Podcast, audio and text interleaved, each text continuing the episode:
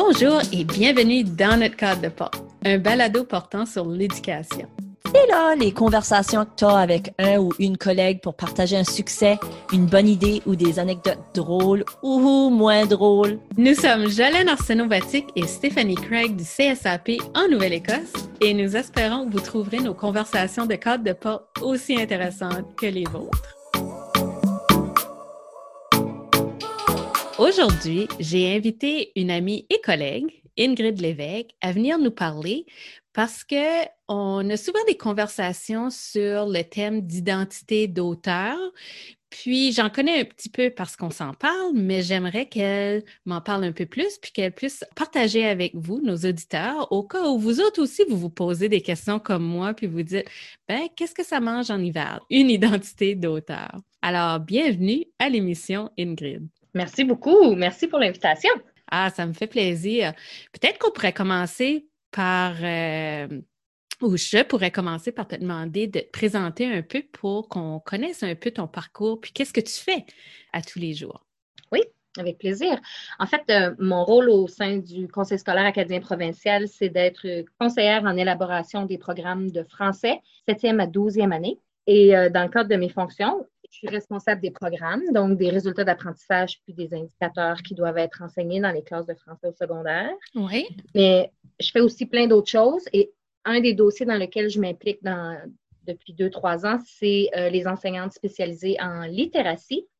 Et puis, euh, leur rôle, c'est d'accompagner les enseignantes dans les écoles à changer un peu leur pratique pédagogique pour permettre aux élèves à devenir de meilleurs auteurs. Ah ben c'est vraiment intéressant qu'on a justement ces enseignants-là qui peuvent avoir du temps pour en apprendre davantage, puis aussi d'avoir cette collaboration-là directement dans les écoles, dans les salles de classe, où est-ce que ça peut avoir un plus grand impact. Mm-hmm. Oui, c'est vraiment important. Puis ça se passe vraiment bien. On est, on est très content de cette initiative-là. Ce que j'ai trouvé intéressant, parce qu'on s'est rencontrés au préalable pour faire la planification un petit peu euh, globale de ce balado-ci. Puis moi, dans ma question, j'avais écrit pourquoi est-ce qu'on parle d'identité d'écrivain? Puis toi, tu as été changer mon mot écrivain, puis tu l'as changé à auteur, puis ça m'a fait réfléchir, ben, qu'est-ce que la différence entre écrivain puis auteur. Est-ce qu'il y a des certaines connotations qu'on veut essayer d'éviter? Parce que là, si je veux parler d'identité d'auteur, qu'est-ce qui serait la différence entre identité d'auteur ou une identité d'écrivain? Ben, c'est vraiment une bonne question parce que tu m'as amené à réfléchir sur ça aussi en me posant la question. J'ai toujours dit identité d'auteur suite aux lectures que j'ai faites. C'est ce que je retrouvais dans mes lectures. Mais suite à ta question, évidemment, mon réflexe premier, c'est toujours d'aller voir mon grand ami Larousse. Puis je suis allée voir qu'est-ce que écrivain voulait dire. Puis écrivain, la définition, c'est une personne qui compose des œuvres littéraires puis là, ça m'a amené à aller voir qu'est-ce que auteur voulait dire. Puis ce que je me suis rendu compte en lisant, c'est que le terme d'auteur est beaucoup plus large qu'écrivain. C'est un synonyme du mot écrivain, mais il est plus global.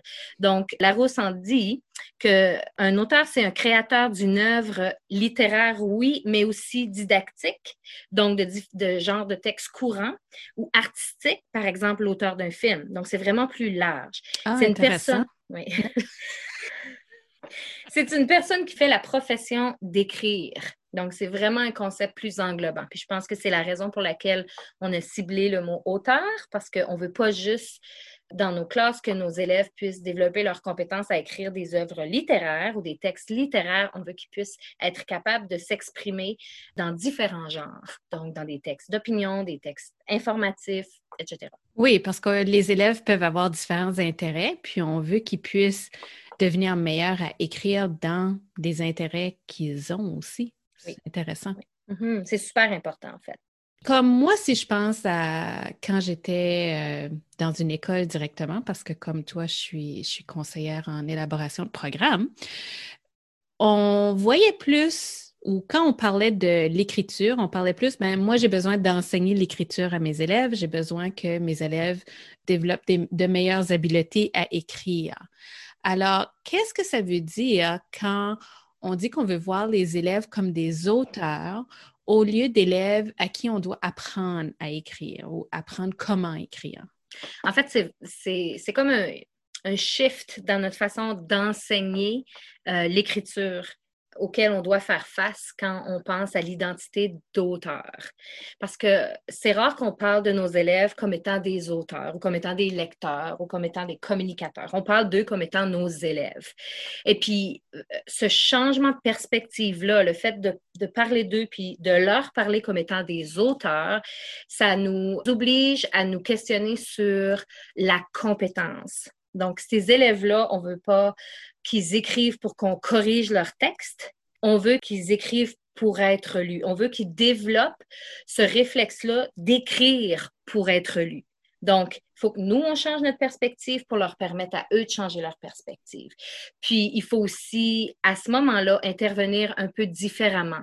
Donc, on ne va plus vraiment intervenir sur je vais corriger ton texte pour que tu améliores ce texte-là, mais à la place, je veux faire de toi un auteur à vie. Je veux que tu te développes comme un auteur à vie. Donc, qu'est-ce que je peux t'enseigner? Quels sont les outils d'auteur, les techniques d'auteur, les stratégies d'auteur que je peux t'enseigner en fonction de ton intention d'écriture pour que tu t'améliores, peu importe le texte que tu es en train d'écrire. Le texte que tu écris maintenant, c'est l'outil sur lequel, duquel je tire beaucoup d'informations sur ce que tu peux faire déjà, sur ce que tu veux faire parce qu'on va discuter de ton texte, c'est vraiment intéressant sur ton point à propos de stratégie d'auteur. Puis, dans la description du balado, je vais mettre des liens à des ressources que les gens peuvent consulter s'ils veulent en apprendre davantage sur le sujet aussi. Oui, c'est une très bonne idée. Puis il y en a plusieurs.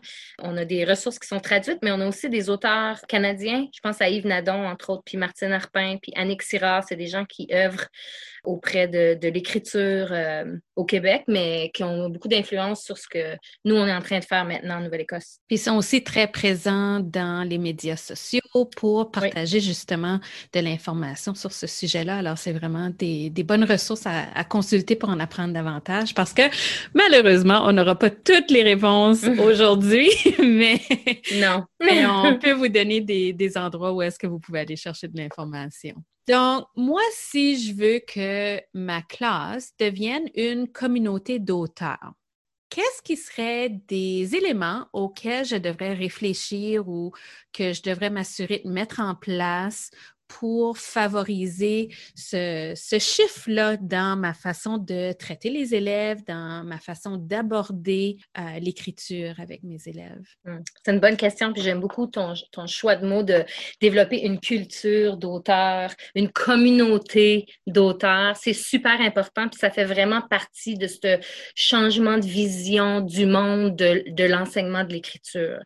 Devant nous, on a des gens qui sont égaux à nous, on a des auteurs. Donc, on, est en train de... Quand tu es dans une communauté, tout le monde est, pareil. On a des forces, on a des défis. Il y a des gens qui ont plus d'expérience, et des gens qui ont moins d'expérience. Mais on s'adresse à des gens pour leur permettre de se développer. Alors, il y a plusieurs choses qu'on peut mettre en place. On peut certainement transformer notre classe en un espace d'écriture, en un atelier. Donc, on veut penser en, en fonction d'avoir une classe atelier dans laquelle on va faire parfois des ateliers d'écriture, parfois des ateliers de lecture, parfois des ateliers de communication orale, mais vraiment une classe où est-ce qu'on va apprendre ensemble, où est-ce qu'il y a de la collaboration, puis où est-ce qu'on veut minimiser le temps d'enseignement pour maximiser le temps de pratique c'est vraiment une autre, c'est un peu une autre façon de penser. On veut vraiment mettre les élèves au travail. On veut les outiller grâce à des mini-leçons explicites et efficaces, très claires. Voici qu'est-ce que je t'enseigne. Voici comment tu peux mettre en pratique cette stratégie-là que je suis en train de t'enseigner. Et puis, va en parler, va l'essayer. Puis après ça, on revient ensemble, puis je te redis cette stratégie-là, puis là, va écrire pour 30 minutes. Puis possiblement que dans ce 30 minutes-là, tu vas utiliser la stratégie que je viens de, de t'enseigner, mais ça se pourrait aussi que tu ne l'utilises pas.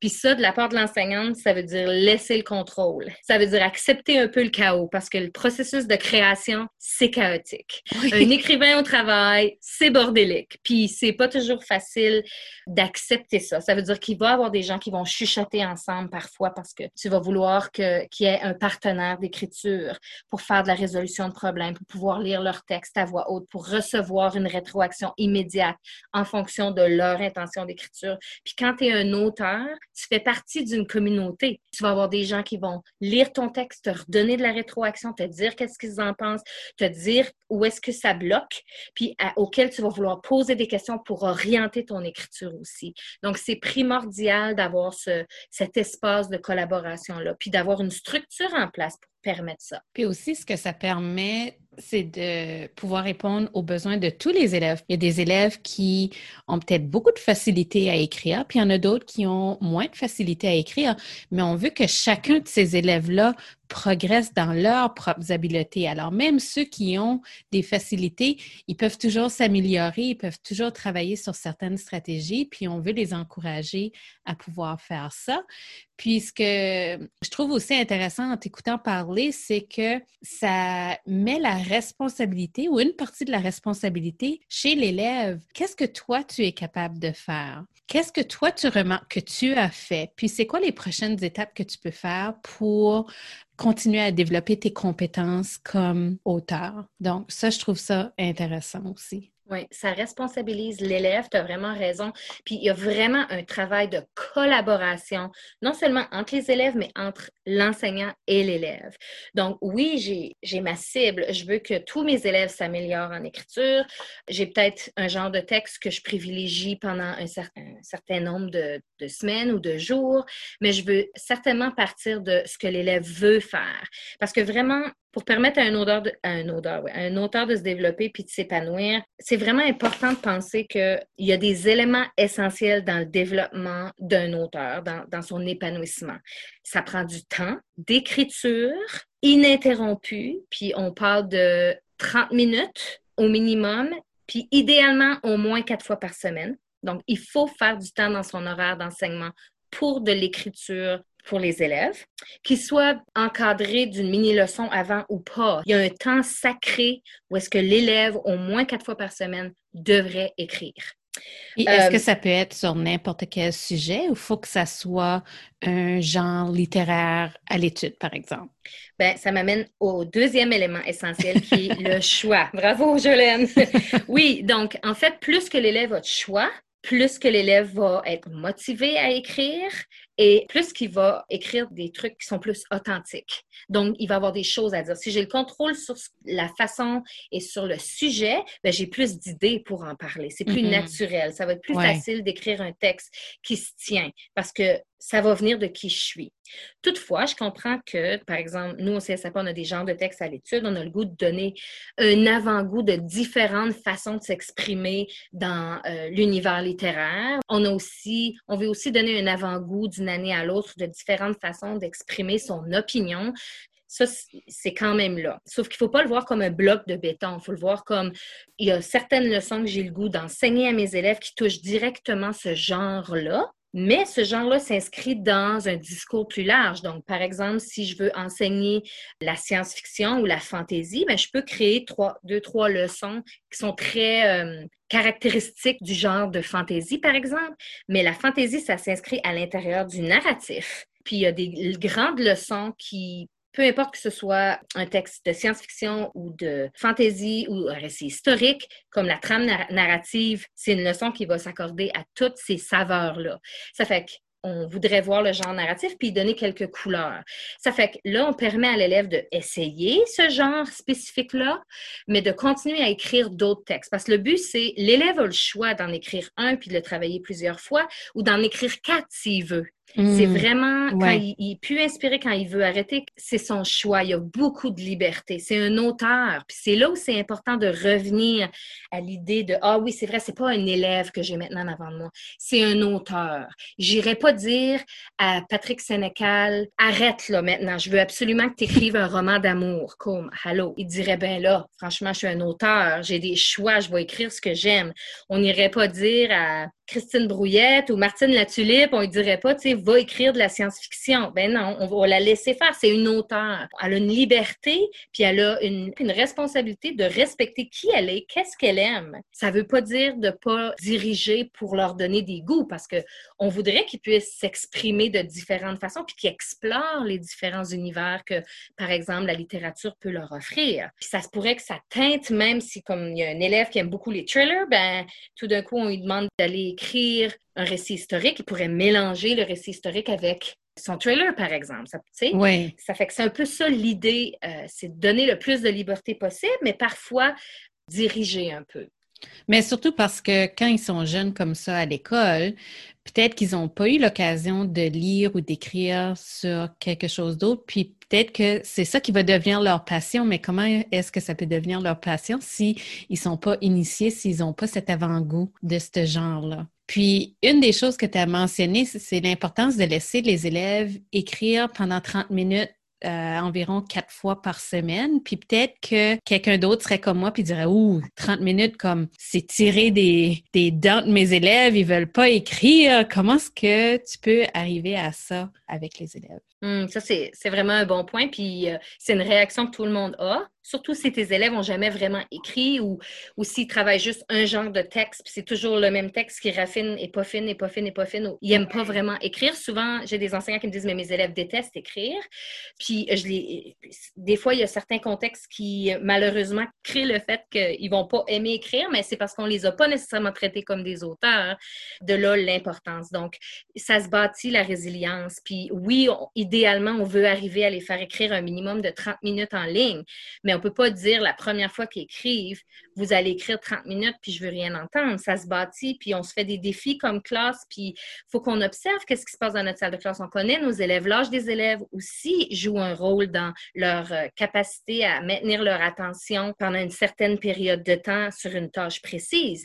Donc, il y a différents trucs. On peut au début mettre 5 minutes. On commence avec 5 minutes puis on voit qu'est-ce que ça fait. Puis si ça va bien, ben on, on, on continue 10 minutes. Puis peut-être que 10 minutes, c'est un défi puis tout le monde peut pas se concentrer. Alors, on essaye de faire ça pendant quelques jours jusqu'à ce qu'on voit, oui, jusqu'à ce qu'on vive un succès, puis après ça, on augmente le temps. Ça pourrait aussi être ponctué de pauses, où est-ce que tu écris un petit peu, tu te vires, tu parles avec ton partenaire, ou, euh, je sais pas, moi, tu fais une petite pause, tu bouges un peu, puis tu retournes. Il y a différentes façons de bâtir l'endurance, là. Mais, Alors, euh, c'est pas obligé d'être tout ou rien. Tu commences où est-ce qu'ils sont tes élèves, puis après ça, tu y vas tranquillement avec leur rythme, en espérant que par la fin de l'année, là, tu es rendu dans une routine où est-ce que tes élèves sont capables d'écrire pour un certain montant de temps sans être dérangés ou, ou même en, train d'écrire avec plaisir. Puis que quand tu leur dis, OK, le, 30 minutes est fini, parce que ça, c'est des choses que j'ai entendues dans des enseignants qui le mettent dans leur salle de classe, puis les élèves sont déçus, puis ils veulent pas arrêter d'écrire parce qu'ils sont habitués, ils aiment ça. C'est de toute beauté de voir ça. Non, madame, non, monsieur, je vais continuer à écrire. Donc, ça, c'est vraiment euh, pour démontrer le plaisir qu'ils ont dans ces tâches-là. Oui, j'ai eu souvent des commentaires d'enseignantes qui m'ont dit que les élèves n'avaient pas fini pendant la classe. Ils apportaient leur, euh, leur carnet d'auteur, puis pendant la récréation, ils allaient s'installer dans la cour d'école, puis ils continuaient à écrire leur texte. Donc, un coup qui ont la piqûre, un coup qui s'identifient comme des auteurs, qui se perçoivent comme ça, après ça, écrire, ça devient une activité comme lire, ça devient une activité comme jouer à des jeux vidéo, ça, fait partie de qui ils sont. Oui, ça fait partie de leur loisir. C'est un outil puissant en plus. Oui, fantastique. Puis comme on parlait des, des, différentes structures ou des systèmes de gestion qu'on va mettre en place en classe pour créer cet environnement-là. On a parlé du temps, on a parlé du choix, euh, mais il y a aussi d'autres éléments qu'on peut mettre en place pour les élèves, n'est-ce pas? Oui, une rétroaction précise sur ce qu'ils sont en train de faire, c'est clé pour permettre à un auteur de développer sa compétence.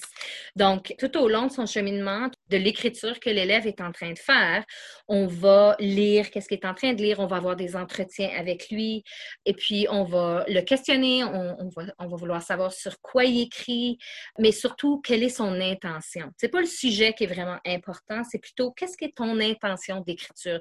Est-ce que tu veux raconter quelque chose? Est-ce que tu trouves que ça manque de description? Tu veux créer des images dans la tête de ton lecteur? Est-ce que tu veux accrocher ton lectorat tout de suite au début? Parce que c'est quelque chose de très important.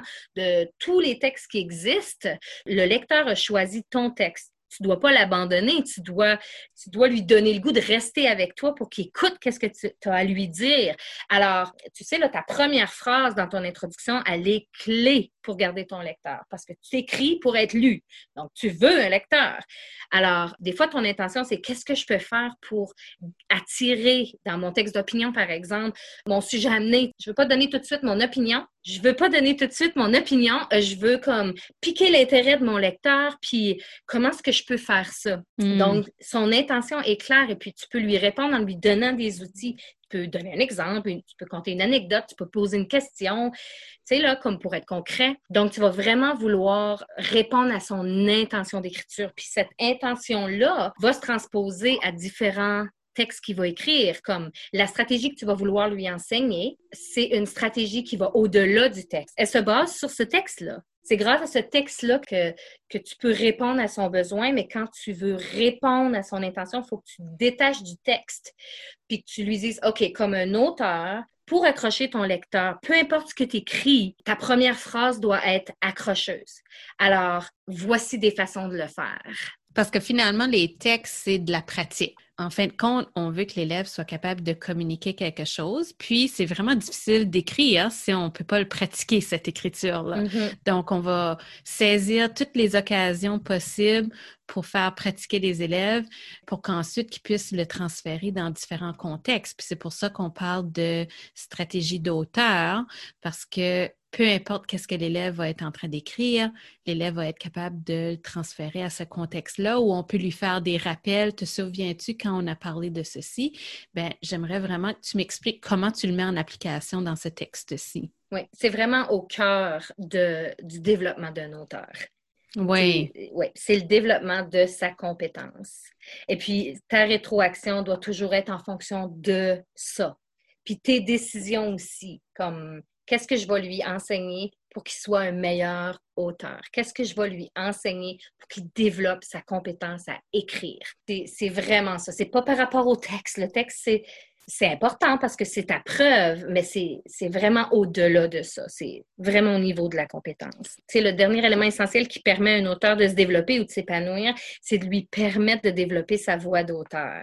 Il n'y a pas mm. juste une façon de s'exprimer. Il y en a autant que d'auteurs devant toi. Et c'est pour ça que la communication puis les relations avec tes auteurs sont super importantes pour les connaître puis voir qu'est-ce qu'ils aiment, partir de leur intérêt, partir de leur vécu pour écrire des choses, partir de leur intention. Qu'est-ce que tu veux dire? La conversation est très, très importante avec des auteurs parce que tu veux pas imposer ta vision comme un adulte, comme un enseignant. Tu veux partir de ce qu'ils veulent faire en les outillant pour s'exprimer, eux, pour que quand on lise le texte, on sait que c'est eux qui l'ont écrit. Ils ne sont pas une pâle réplique de ce que nous, comme adultes et enseignants, on veut qu'ils reproduisent. Ils sont une fleur, eux autres, qui a une couleur, une odeur, puis on peut les reconnaître à Mmh, travers leur ouais. écrit. Puis ça, c'est important parce que tous ces auteurs-là auxquels on, qu'on va mettre entre leurs mains avec différents textes, ils existent déjà. On veut qu'eux trouvent leur voix puis qu'eux deviennent leur propre personne, leur propre auteur pour faire découvrir plein de choses au, au reste du monde. C'est c'est clé. Puis, un des points que tu mentionnais aussi quand on en discutait, c'est que cette mini-leçon-là qu'on va faire avec les élèves, faut quand même qu'il y ait un temps limite, que ça soit pas une heure que je suis en train de leur enseigner. Le temps d'antenne, là, est très limité. Un des outils privilégiés pour qu'une communauté d'auteurs prenne place, ça prend une structure. Puis la structure, c'est l'atelier. Donc, en gros, un atelier, c'est une mini-leçon explicite et efficace où est-ce qu'on va enseigner une stratégie ou une technique utilisée par les auteurs dans un but précis. Par Comme exemple- celle pour accrocher. Exactement, oui. Puis là, pendant ce temps-là, les élèves sont vraiment à l'écoute, ils savent que c'est important. Et puis, à l'intérieur de ta mini-leçon, tu vas leur permettre de pratiquer un petit peu avec leur père l'application de cette stratégie-là. Donc, ils vont avoir un petit deux minutes à l'intérieur du dix minutes où ils vont se tourner vers leur partenaire d'écriture parce que idéalement, on aimerait les pairer avec quelqu'un avec qui ils vont travailler sur des longues périodes de temps, probablement toute l'année. OK. Euh, parce qu'on apprend à se connaître, on apprend à développer des réflexes, puis une façon de travailler ensemble aussi. Puis c'est super important d'avoir un partenaire d'écriture. Donc, on se tourne vers un partenaire ou son partenaire d'écriture, puis on pratique pendant deux minutes cette stratégie-là. Donc, elle doit être courte. Parce que si elle est trop complexe, si elle a trop d'étapes, ben on, perd nos élèves. On perd leur attention, puis ils viennent mêler, ils savent pas vraiment qu'est-ce qu'ils sont supposés de faire. Donc, c'est la clarté est hyper importante. Et quand le petit deux minutes est pratiqué, on revient, on répète le point d'enseignement. Vous venez juste de pratiquer comment accrocher le lecteur dès la première phrase d'un texte. On rappelle que cette stratégie-là, c'est une stratégie d'auteur et qu'elle fait partie de leur bagage d'auteur maintenant puis qui vont pouvoir l'utiliser n'importe quand pour n'importe quel texte, ça va être important. Il y a différentes façons de le faire pour un texte narratif que pour un texte d'opinion, et on va y revenir probablement quand, on va, quand je vais vous donner des leçons sur un texte narratif, mais c'est une stratégie vraiment utile, peu importe le texte que tu es en train d'écrire. Puis là, on les envoie travailler. Puis là, tu as parlé de pratiquer avec un partenaire, mais cette pratique-là n'a pas besoin d'être à l'écrit, ça serait à l'oral. Je le dirais à l'oral, ah, voici la phrase que moi, je pourrais utiliser ah, ben moi, j'aimerais utiliser cette phrase-ci ou Ah, celle-ci serait possible. Alors, c'est plus une conversation euh, à l'oral plutôt qu'à l'écrit dans cette pratique-là, parce que justement, c'est juste deux minutes. Puis s'ils ils sont en train d'écrire, euh, ils vont peut-être même pas donner une idée. Oui, oui. Non, non, c'est bien. C'est vraiment important que ce soit à l'oral, en fait. Parce qu'ils ont besoin de verbaliser qu'est-ce que je on vient juste de leur enseigner. OK. oui, oui. Puis il faut que les deux personnes aient le temps de s'exprimer aussi. Donc, le point les plus difficiles pour les enseignants, je pense, avec la pratique en atelier, c'est de ne pas dépasser le 10 minutes d'enseignement. Alors, la majorité des gens se mettent comme défi de se chronométrer, puis améliorent petit à petit euh, ce temps-là pour vraiment privilégier le temps de pratique qui va venir après la mini-leçon, où est-ce qu'on va envoyer les élèves au travail? Allez écrire maintenant. C'est ça qu'on veut. On veut qu'ils écrivent pendant 30 minutes, puis c'est un moment sacré. On veut jamais mettre en danger ce temps-là, parce que c'est en pratiquant l'écriture qu'on devient un meilleur auteur.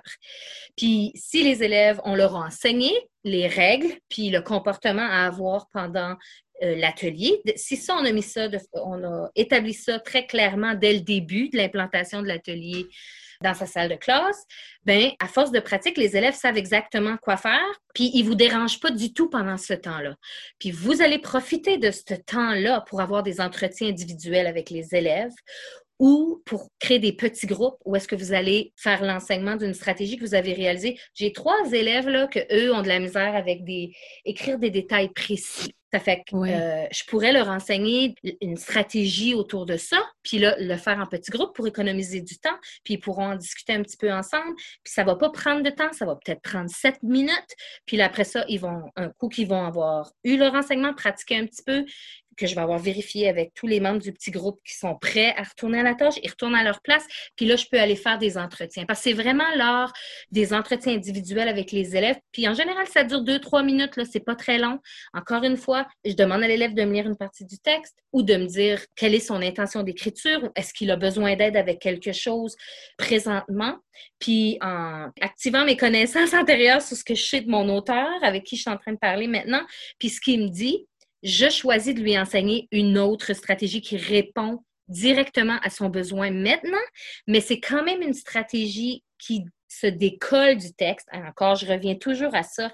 C'est une stratégie pour améliorer sa compétence d'auteur, peu importe le texte qu'il écrit, et qui va servir aussi à améliorer ce texte-là maintenant. Il faut toujours avoir la perspective de j'aide mon auteur à améliorer sa compétence en écriture pas le texte présentement.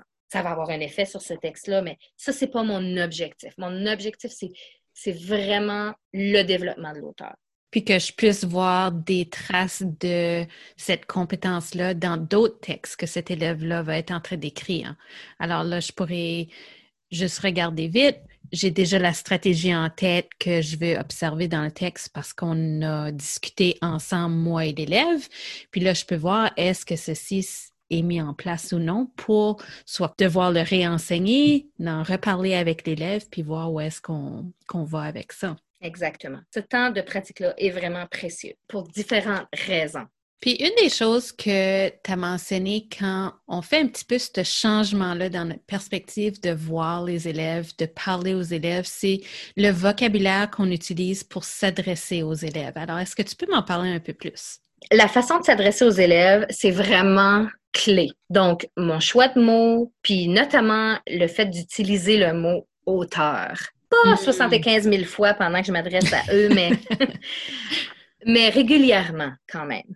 Donc, quand je vais leur enseigner, je vais commencer ma leçon en disant quelque chose du genre, aujourd'hui, je vais vous enseigner cette stratégies d'auteur ou sept techniques d'auteur. Ça se pourrait que je m'adresse aux élèves, puis plutôt dire Hey les élèves, je vais dire Hey les auteurs, aujourd'hui j'aimerais Mm. blablabla. Quand je travaille de près avec un auteur, je peux le féliciter. Comme auteur, je vois que tu as beaucoup progressé. Ou tu sais, je te félicite, tu as utilisé cette stratégie d'auteur-là. Ou encore, quelle stratégie d'auteur tu crois qui pourrait t'aider pour résoudre ton problème? Ou te rappelles-tu la stratégie d'auteur ou la technique d'auteur qu'on Mm. a vue en référent au référentiel qui est au tableau, par exemple? Ça, d'utiliser le mot auteur, puis de t'adresser à tes élèves comme étant des auteurs, puis pas comme des élèves, un, ça contribue au développement de l'identité d'auteur qu'ils ont, mais ça, toi, ça te met dans un autre mindset. Ça t'aide à changer ta perspective puis à t'ancrer dans cette communauté d'auteurs-là. Oui. Donc, c'est vraiment clé. Ça te détache du texte. Tu sors du texte puis tu dis, les auteurs font telle, telle chose. Une Mm. stratégie d'auteur que j'aimerais t'enseigner pour corriger ce genre de problème-là, c'est en utilisant ces mots-là, ça t'aide encore une fois à te sortir du texte puis à rester concentré sur le développement de la compétence en écriture. D'accord.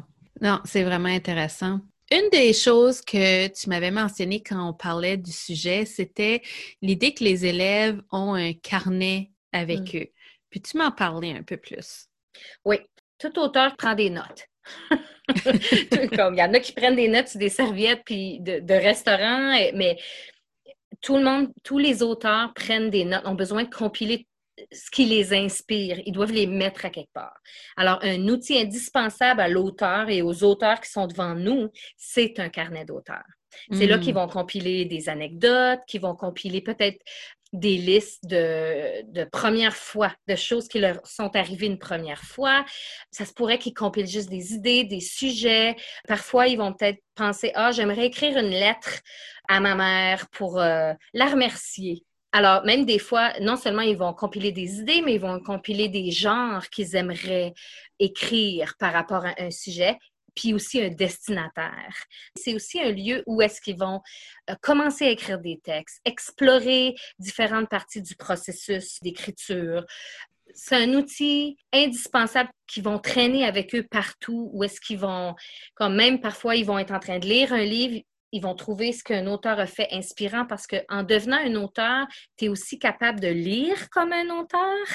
tu remarques les techniques qui sont utilisées dans des albums ou dans des livres que tu es en train de lire. Puis parfois, ça, ça t'inspire. Souvent, Mm. ça t'inspire. Et vraiment, tu voudrais t'assurer d'inclure ça dans tes ateliers parce que les auteurs authentiques, ben, ce sont tous des auteurs authentiques, mais ceux qui sont payés, disons, ils sont des experts à utiliser des techniques. Donc, ce sont de bons modèles authentiques pour nos élèves qui sont en train de développer leurs compétences.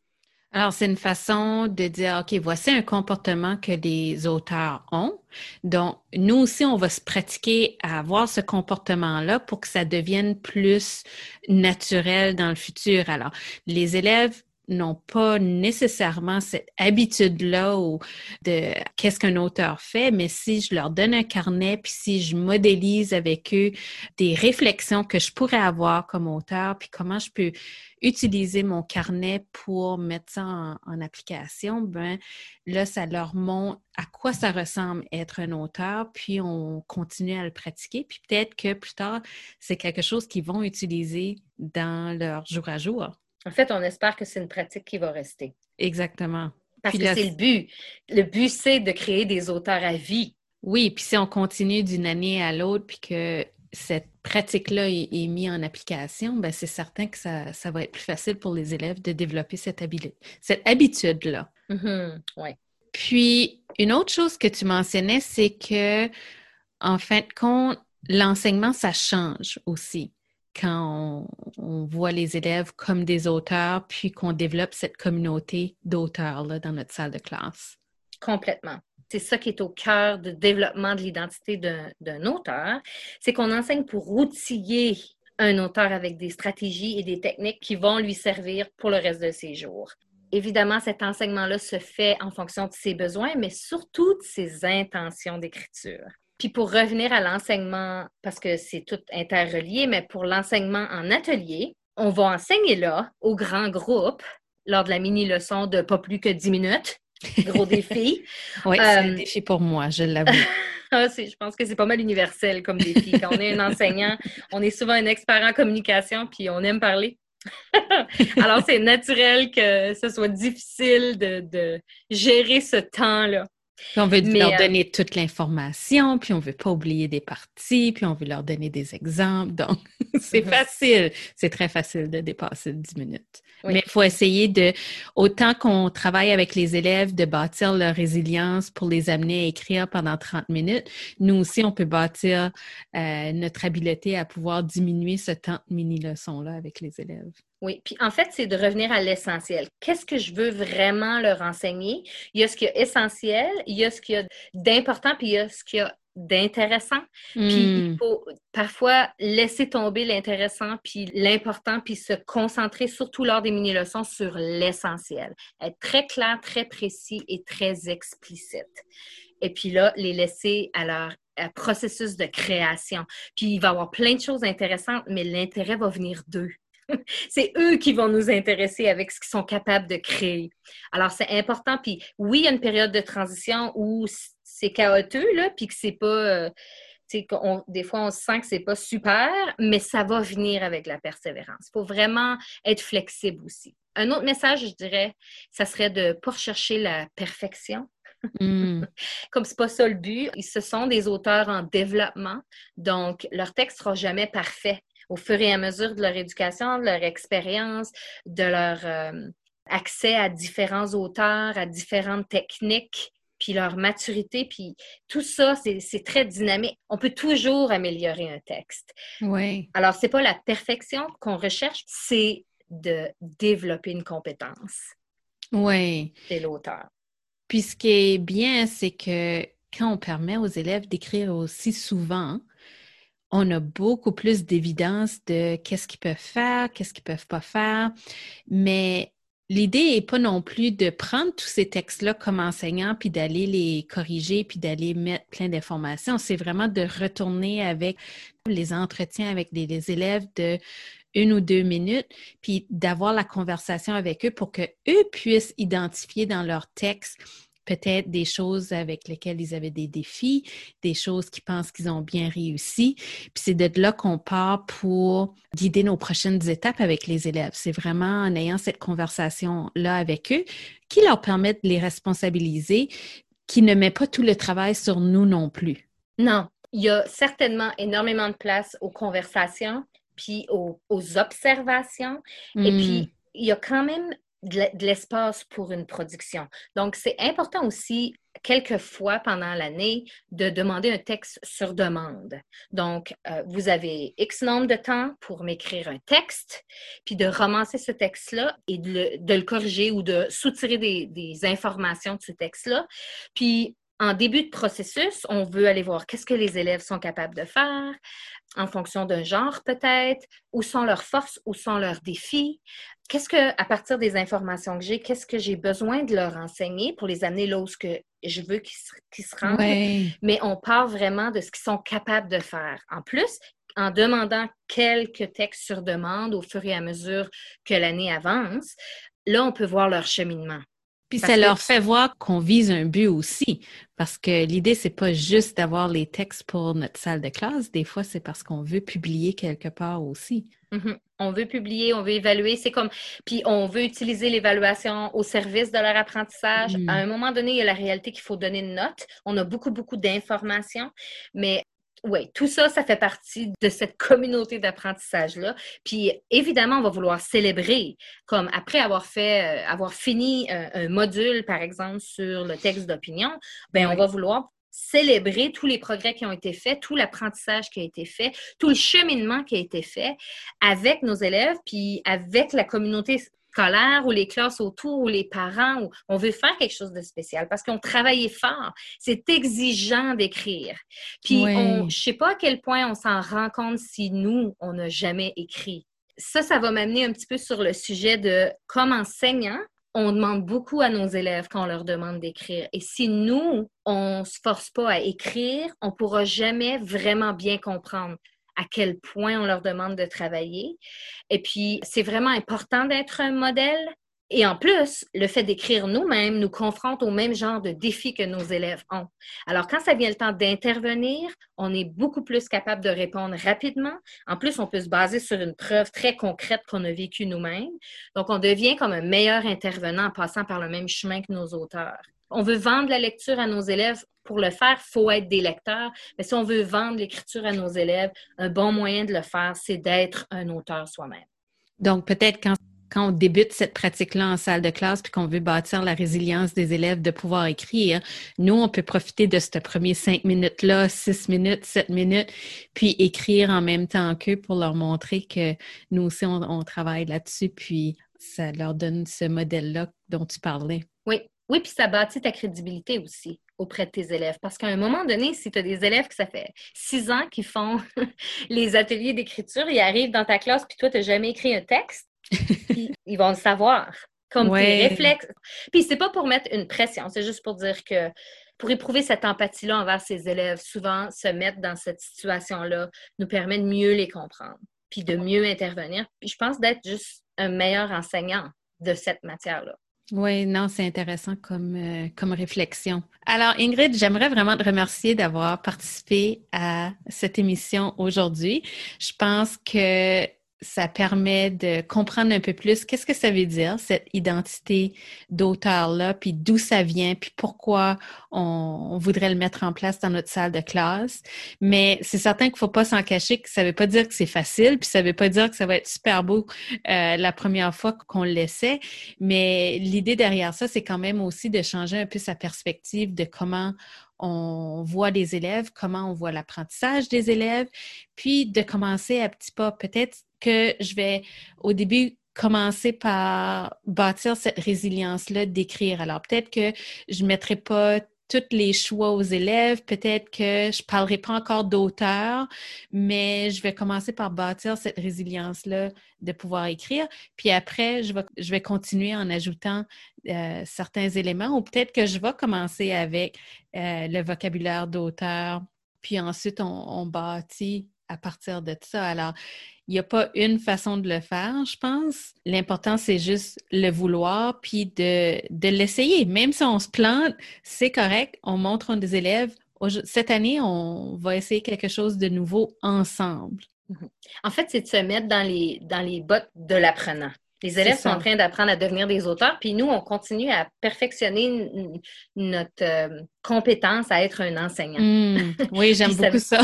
non, mais c'est vrai. Donc, faut essayer, il faut avoir beaucoup de compassion pour soi, il faut pas avoir peur de prendre des risques, puis parce qu'on apprend de notre prise de risque. Puis on n'est pas en train de faire un, on n'est pas en train de subir un échec quand ça va pas exactement comme on veut. On est en train d'apprendre. Donc c'est important de réfléchir tout au long du processus qu'on est en train de mettre en place pour voir comment est-ce qu'on grandit, nous, comme pédagogues, dans cette pratique-là, puis comment est-ce qu'on peut s'améliorer, nous, mais aussi comment est-ce que ça permet aux élèves de, de prendre une plus grande place d'être plus actifs dans leur apprentissage, puis de, de, bâtir notre relation avec eux aussi, parce que ça change non seulement la relation de pouvoir par rapport à l'apprentissage puis à l'enseignement, mais ça, change la relation, ça enrichit la relation qu'on a avec les auteurs qu'on a devant nous, devant les élèves qu'on a devant nous, en fait, parce qu'on les met un peu plus sur le même pied d'égalité. Alors, c'est vraiment, beau. Puis ça vaut pour cette pratique-là, mais ça vaut pour toutes les pratiques pédagogiques qu'on met en branle. Je veux dire, quand ça vient le temps à changer notre pratique, on devient des apprenants. Donc, il faut qu'on fasse attention à nous il faut mm-hmm. qu'on accepte que des fois, ça ne va pas aller exactement comme on veut, puis qu'on se donne une chance, puis qu'on persévère. Euh, puis ça aide toujours d'avoir un partenaire. oui, autant que, les élèves, oui.